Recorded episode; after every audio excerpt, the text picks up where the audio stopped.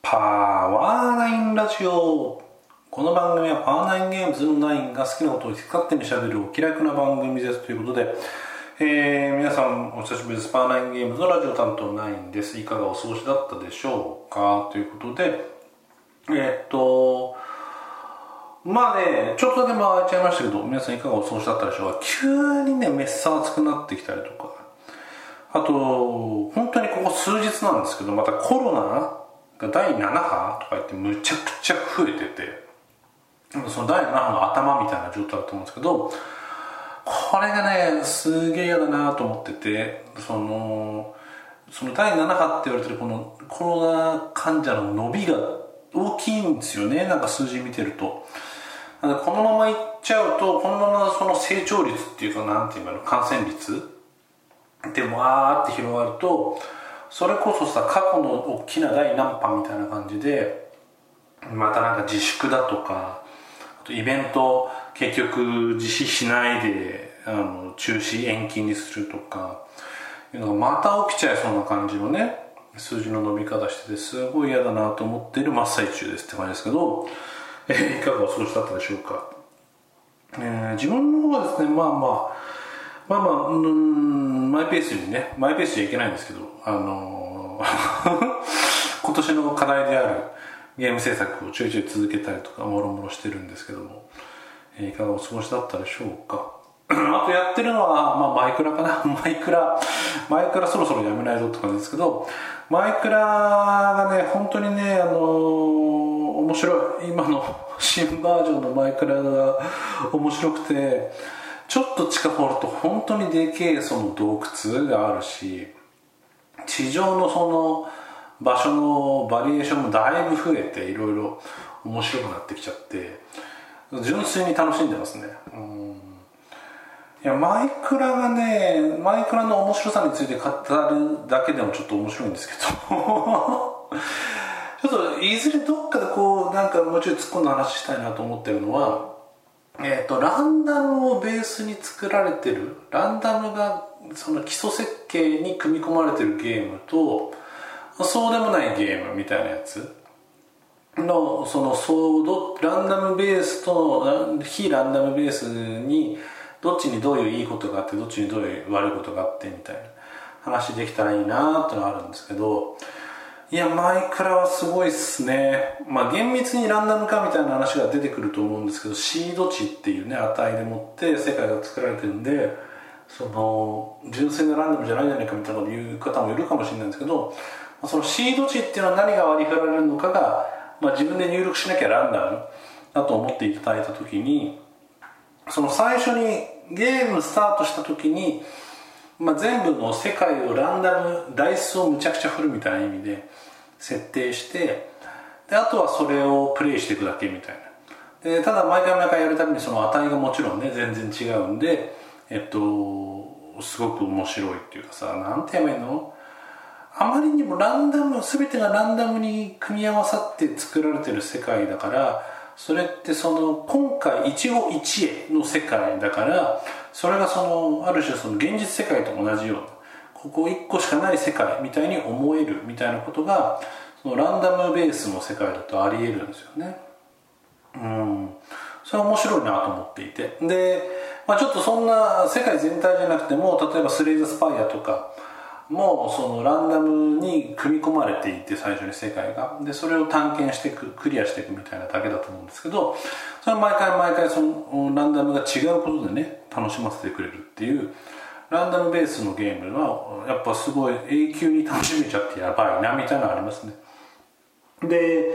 非ランダムベースで言うと、まあ、ぶっちゃけ言っちゃうとドラクエみたいなねもう物語も決まってて進み方も決まってて敵のボスとかの強さも決まっててどの店で何が売ってるかも決まっててみたいなのをやっていくと。でラン非ランダムベースだとストーリーをその強固に作れるので、まあ、そこら辺も全然違うんですけど、まあ、そっちもそっちで面白い。けど最近そのランダムベースの方が面白いなと思って遊んでるんですけど、まあ、そこら辺にそのゲーム実況的な良さ悪さみたいなこととかね。あとその人に伝えたくなる強度みたいなこといろんな話が出てくるとまあいろいろとちょっとトピックス広がるんですけど、まあ、今日はその話がしたいんじゃなくて、まあ今日したかったのはただマイクラが面白いよねって話だけやったんですけど、まあ、いずれちょっとここら辺の話掘ってみたいなと思ってますっていうとことまあと今日ちょっと話したいなと思ってるのがえっと、自分はそんなにあの脳みそがねあのよろしくないのであのすごい賢い頭をしてないので結構行き当たりばったりな感じでゲームを作るんですよ。ですけど、まあ、振り返ってみてとか、えー、こんな風にゲームの作り方ってこんなだよねみたいな話をするのは好きででそれでちょっとちょっと今日はちょっと珍しくそういう話しようかなと思ったりしていますと。でもゲームの作り方作られ方みたいな話をちょっとしたいかなと思いますわ。でえっとアナログ同人ゲーム特にねの他の作ってる方とかと話した時によく出てくる話であのゲームシステムから考える人ですか？それともお話とかフレーバーから考える人ですか？そのね。その2つがよく言われるやつですね。でちょっと自分は勝手にそのフレーバーベースで考えていく物語ベースでゲームを作っていくのをトップダウンって呼んでてシステムをベースにして考えていくのをボトムアップって言い方をしてますと。なのでまあボトムアップとトップダウンのまあ2種類のゲームの作り方があるよねっていうのはあると。例えば、まあ、ボトムアップだったら例えば、まあ、ボトムアップって比較的作りやすいゲームを作りやすい作り方かなと思っていて、まあ、すごいカルカソンヌが好きなんだけどあのミープルを置くのが例えばねた本当例えば言ってますけど嫌だと。だからミープルを置かないカルカソンヌみたいなゲームを作りたいみたいな、ね、感じで、えー、ゲームをその最初ね起案する。最初のアイデアはそこにあるよみたいなのは全然ありだしその作りやすい作り方かなと思うんです。これボトムアップの作り方ってやつですね。システムベース、うん、でえっとまあ、トップダウンの作り方は例えばなんか最近だと過労死だとかさガチャだとかさ結構あのみんなが好きそうなというか気を気になるようなテーマ物語みたいなことが先にすごいガチャで外れまくるんだけど大当たりが出たやつが出たら奪い合うみたいなゲームが作りたいみたいなそんな感じ。で、えー、フレーバー物語が先に来てじゃあガチャだからなんか本当にガチャを使うゲームにする？それともカードがガチャ台っていうことにしてカードデッキをガンガン引いていくみたいなゲームにする？みたいな。ことで、えー、フレーバーをベース物語をベースにそこからシステムを考えてみるのがトップダウンみたいなイメージですと。で、まあ、よくこのトップダウンかボトムアップどっちですかみたいなのを聞かれるわけですよね。で自分の中で、えっとまあ、自分の過去作でいうと「ドラゴンズストーン」とかまあ、それとちょっと違う作り方をしていて体験ベースって勝手に自分は言ってるんですけど、えっと、最初に、えー、ゲーム作り始める時に思ったのはマジック・ザ・ギャザリングのドラフトをもっと簡素化してあのずっとドラフトができるゲームにしたいと。すごいドラフトしたらすぐにバトルみたいな終わってまたドラフトしてみたいなドラフトしまくるゲームにしたいと。だからえっとまあ、カードドラフトのゲームですぐにカードを使って使い終わったカードドラフト終わったらカードを使ってバトルしてバトル終わったらすぐドラフトしてみたいな。あのいう体験ができるゲーム。でカード出してわーみたいなことが起きるといいねみたいな。いうので、えー、最初起案したわけですよ。でこれってボトムアップぽいんですけどそのシステムとシステムの掛け合わせというよりは最終的に遊んだ人にどういう体験どういう感じの感想体感をさせたいかみたいなところから起案してるんでちょっとボトムアップの一種なのかもしれないんですけど自分は体験ベースの考え方つってトップダウンボトムアップ体験ベースっていうふうにちょっと別のものだと思ってますと。でも逆に言うとボトムアップでもシステムの掛け合わせじゃなくて体験まで想定してボトムアップを作られる方もいるかもしれないんですけどちょっと別のものトップダウンボトムアップ体験ベースで別だと思ってると。で、えっと、体験ベースは体験ベースでその個人的には結構優秀なゲームの起案最初のスタートとしてすごく優秀なやり方だとは思うんですけど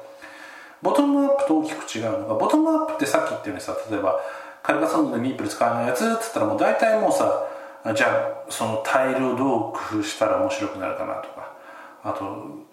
タイルの置き方のルール引き方のルール変えてみようかとか。手札作ってみようかとか。もうアレンジポイントがもう明確になってきてすぐそのモックとか作れそうな感じなんですけど体験ベースの方ってドラフトをするんだけどすぐ勝負が終わってまたドラフトする。じゃあえでもそれじゃカードのデザインとかカードってどうしたらいいのとかかなりねそのすぐ作れないんですよ。この体験に至るためのゲームシステム。あのゲームデザインはどんなデザイン？カードはどういうデザイン？カードにコストは必要なの必要じゃないの？そのカードは何をするの？戦力比べをするの？それともなんか資源を得ていくのみたいなこととか全然決まってないわけですよ。体験ベースっていうのは最終着地点は決まってるんだけどその間のゲームシステムを考えるところは結構難易度が高い。で逆に言うと作ってる間にあのかなり迷ったりなんだりするんだけどうまくその体験狙ってたやつが実現したらあのゴールとしてはすごく分かりやすい。ゴールを最初に考えてる。逆にボトムアップのやつはミープル使わないカルカソンヌっぽいものができたよってなった時にじゃあそれが体験としてどうなるのかよく分かんないですよね。面白いのか。どういうとこ面白いのか。どう思わせたいのかとか結構浮いたまんまなんですよ。でまあ僕もよくやるんですけどボトムアップでゲーム作ってテストプレイしてうんまあ悪くないねみたいな。でもこれどっかにある？なありはしない。でも他の例えばカルカソンと比べてまあつまカルカソンとちょっと違う感じだよねみたいな感想になったりとかしてね。そのまあありがちなやつなんですけど。で逆にもう一個トップダウンのやつはそのさっきのガチャガチャをしまくってレアが出たら奪い合うみたいなゲームしたいみたいなやつってそれもある意味で、えー、着地点、えー、体験じゃなくて物語かもしれないですけどをベースにしてるのでまあ例えばその本当のガチャガチャを ガチャガチャマシンが同梱されてるアナログゲーム謎ですけど 本当のガチャガチャがあってもいいしカードをガチャガイとみなして引くやつでもいいしで も結局そのレアのカードが出て奪い合うみたいなことはその実現できる。着地点としては必ずそうはなると。でただそれってフレーバーあの物語とかを目指してるせいでその物語はなってるけどえっとなってるねと。でもこれって面白いっけみたいなことになりがちなこともあると。で逆に言うとトップダウンフレーバーベースのやつはガチャをガチャガチャして奪い合ってるだけで面白いじゃんみたいなところを前提として作られてることが多いので作られていくことが多いので、まあ、逆に言うとトップダウンでやってゲームシステムはまあ本当になんか例えばね坊主めくりみたいなものだとかあのポーカーの類似品みたいなものであってもトップダウンはトップダウンでいいことがあってそれは出来上がった時にはその世界を体験できるものになりやすいと。かなりなると。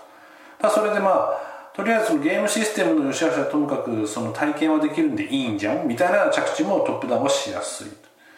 これあのちょっとこう中盤になってから言い始めちゃったんですけどトップダウンボトムアップ体験ベースどれが優れてるとかじゃなくて、まあ、それぞれ利点マイナス点難しいポイントみたいなのがあるよねみたいな話がしたいんですけどあとあんまないんですけどその作り方としてコンポーネントベースもあると思ってそのこのコンポーネントを使うゲームを作ろうみたいな作り方もまああると思うんですよね。数少ないですけど。今回あの僕が今新しく作ってる中で1個その作り方で作ろうっていうのはありますけどまあちょっとそういうコンポーネントベースっていうのもあると。コンポーネントベースにした場合もコンポーネントがどれだけ独自なものかとんがったものかっていうのとそれが生きる。それである必要性があるゲームシステムをデザインできるかみたいなところになってくると思うんですけど、まあ、そういうコンポーネントベースもあるかもしれないみたいな、うん、でこのトップダウンボトムアップ体験ベースそれぞれ利点利点とその難しさみたいなのあると思うんですけど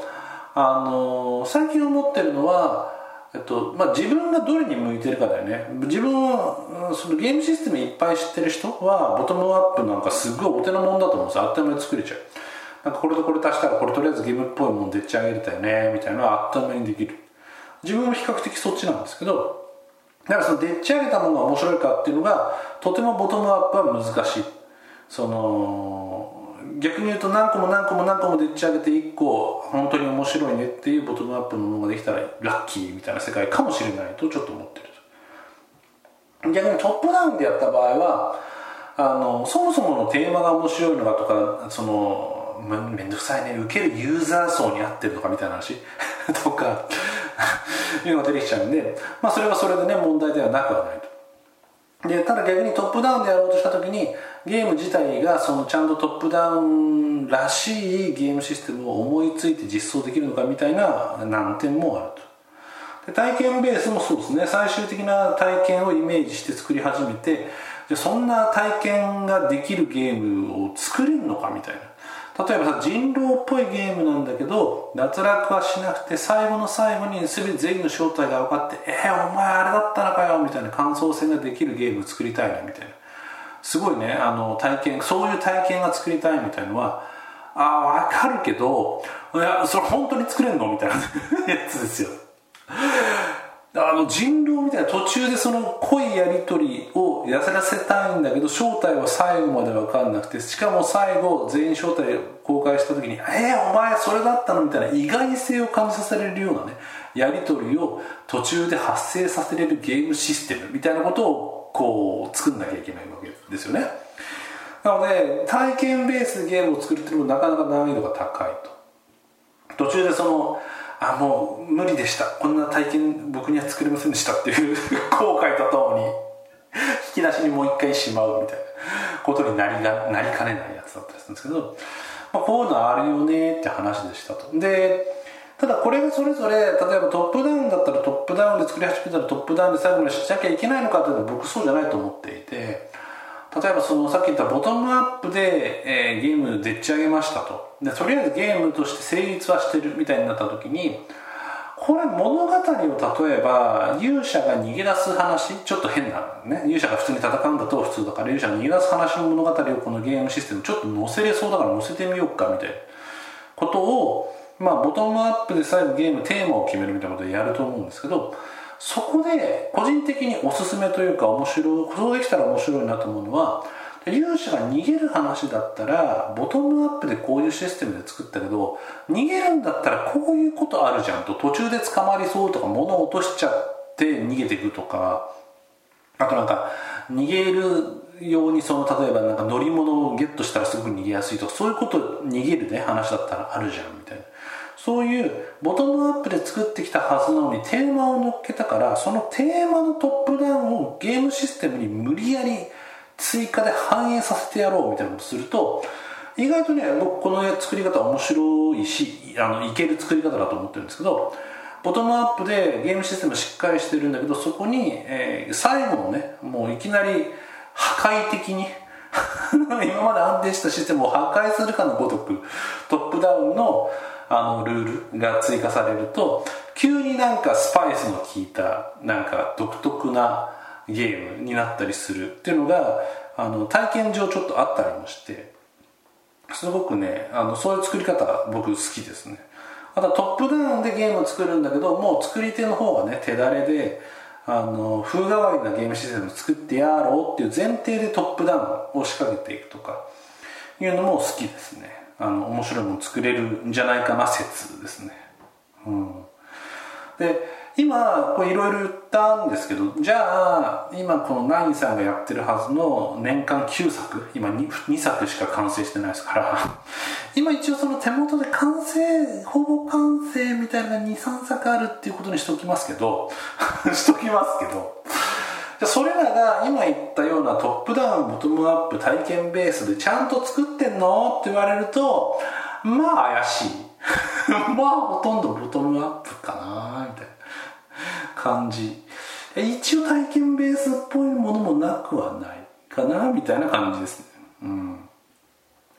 難しいよね。体験ベースで作っていくんだけど体験ベース作ろうとするんだけど結局手法を作る手法としてはボトムアップみたいなシステムとシステムの掛け合わせみたいになっちゃってでまあ体験もまあそれっぽい体験にはなってるじゃね？みたいなね。その体験ベースみたいな要素はなんか抑え気味になっちゃったよね。成立してるけどみたいなことになってるやつもあるし。だここら辺なんですよね。自分が結構今まで長いことゲーム出してなかった間に試作としていくつもゲーム貯めちゃ貯めちゃってるんですけど。ねあのご存知の方はご存知なジャングルだったりとか。あの前のゲームマーケットで名前だけ出してたあのオートチェスドラゴンストーンみたいなものだとか。いうのは自分の中でボトムアップだったり体験ベースであったりで作ってるんだけどとんがってねえなみたいなことでなんかモニョってして止めてたりとか。それいうのがあったりするんですけど、まあ、そういうのがやっぱ難しいよねって。最後に急にトップダウン的ななんかゴリってあのちゃぶ台返しまで言わないですけどね。そのちっちゃなちゃぶ台をひっくり返すみたいなテーブル返しぐらいのやつを突っ込んだ方がいいのかなみたいなのをモニモニ思っちゃったりしがちなんですけどね。うん。いやいやまあそんな話ちょっと、ね、珍しく真面目真面目っぽい話をちょっとしてましたと。ただ、まあ、こういう話こういう考えをしてこんなふうに作ってるよって実際作って見れちゃうみたいなのってやっぱ同人って素晴らしいですよねと思っていて。これがさあの企業会社だったりなんだりメンツメンツまではないけどサークルじゃなくてもう株式会社だというぐらいの感じになってくると、えっと、もっと面倒くさいことになってくるわけですよね。そのブランディングみたいな話だと例えばね。したらあのじゃあパワーナインゲームズって会社だとしてパワーナインゲームズってこの会社がその新作をこの新作を出す意味って何だろう？あの いうやつ。例えばわかんないけど今この時期に怪獣をテーマとしたゲームをパワーナーゲームで出しておけばもしかしたらアークライトさんのあの怪獣シリーズのいずれか未来何年後かに声かけてもらえるかもしれないねみたいな下心で怪獣のゲームを作っておくみたいなことも会社的なね 運営的な会社運営というかサークル運営というかブランディングというかっていう観点で言ったらあるかもしれないですよね。で例えば僕がドラフトっぽいゲームの案も練ってるんですけどもうすでにドラゴンズストーン羊と泥棒を出したサークルがさらにドラフトのゲームを出す意義って何？ドラフトドラフト特化サークルにしたいの？みたいな。むしろそうじゃないのに今出そうとしてるわけですけど。逆に言うとそのドラフト特化サークルだったはずなのに違うの出す意義って何？その顧客の拡大とか考えてるの？みたいなすっごい面倒くさいことが会社とかね ブランディングみたいなこと考え始めると出てくるわけですけどもう同人だからもう 本当に同人だから好き勝手やってるだけだからみたいなやつ。でややれるのはね本当にハッピーなことだなと思ったりしておりますわ。っていう感じですな。うん。いやまあ本当にねあの今随分今日はね賢そうなことを喋りましたけどもまあ実際はどうだろうな。あのゲームこうしたらこういう面白いのできそうなんじゃないで自分が作ってるのは多いですね。だからやっぱボトムアップだったりえっとあもう一個あっちか。デジタルゲームで面白かったやつの体験をアナログゲームで再現したいみたいなので走ってるやつはいくつかいくつかありますね。いくつか作りかけるやつでそういうのがあると。まあ、それもありだよねって個人的には思う。ただそのちょっとねよくないのがデジタルゲームで使われてるゲームシステムをほぼまんま持ってこれちゃうんですよね一部アナログゲームって。だからまんま持ってきちゃって成立したって言っても違うよねみたいなのもあって、まあ、そこら辺もちょっと今作ってる中で悩んでる感じのとこですね。もうちょい独特なところができるといいんですけどね。うん。いう感じでしたわ。うん。だからちょっとねな何どの作り方例えば体験ベースが素晴らしいんだよって話でもなくてトップダウンでやればあの面白いもの作れるんだよって話でもないんですけど、まあ、ちょっとこんなこと考えながら考えながら作ってない作った後考えてるみたいな感じですな。うん。でまあぶっちゃけ考えなくてもいいんですよ。同時ゲームなんでね。あのでっち上げてできてそれが面白ければ素晴らしいですしいやこれ同人っていうくくりにしなくてもできたゲームが本当に本当に本当に素晴らしければもう何でもいいんですよねぶっちゃけね。あの結果的にどういう手段で手法で作ったかっていうだけの話で。エンターテインメントですからそのなんかあの建築とかじゃないですから手法こういう手法じゃないと地震に耐えられないみたいなそういうことじゃなくて面白ければ全て許される世界って素晴らしい世界なのでうん。っていうことをねあのつらつら考えてますよっていうお話でした今日は。はい。なんかあんまりあの 普通に普通に何ですかね。あの真面目に話しちゃったなって反省をして急に面白いことをなんとかねじ込めないかって思い始めてますけどまあとりあえずねとりあえずこういう回があってもいいかなということでした、はい、皆さんこれ聞いてるリスナーの中のゲームデザイナーの人が多いはずなんですけどうちのラジオは。の皆さんはどうどう思いますかね？どういう作り方してますか？僕の知り合いはあのボトムアップが多い気がしますけど。はい。ね。うん。まあいいんですけどねどういう作り方しても。結果結果で結果で勝負の世界なんでね。うん。いう感じでしたわということで。はい、えー、ちょっとね、今回は真面目なまんまで締めたいかなと思います。ということで、お相手はパワーナインゲームズのラジオ担当ナインでした。今ね、今2作作って、今3、4作、5作、6作くらい、モックぐらいまでも全然いってるんでね、あなんとか、リャン今リャンさんですけど、いいリャン算数のリャン2ですけど、まあ、なんとかね、パワーナインゲームズのナインさんっていう名前をね、守るべく7、9つ、無理じゃね？まあ、やれるだけに頑張ってみようと思いますんでよろしくお願いします。では。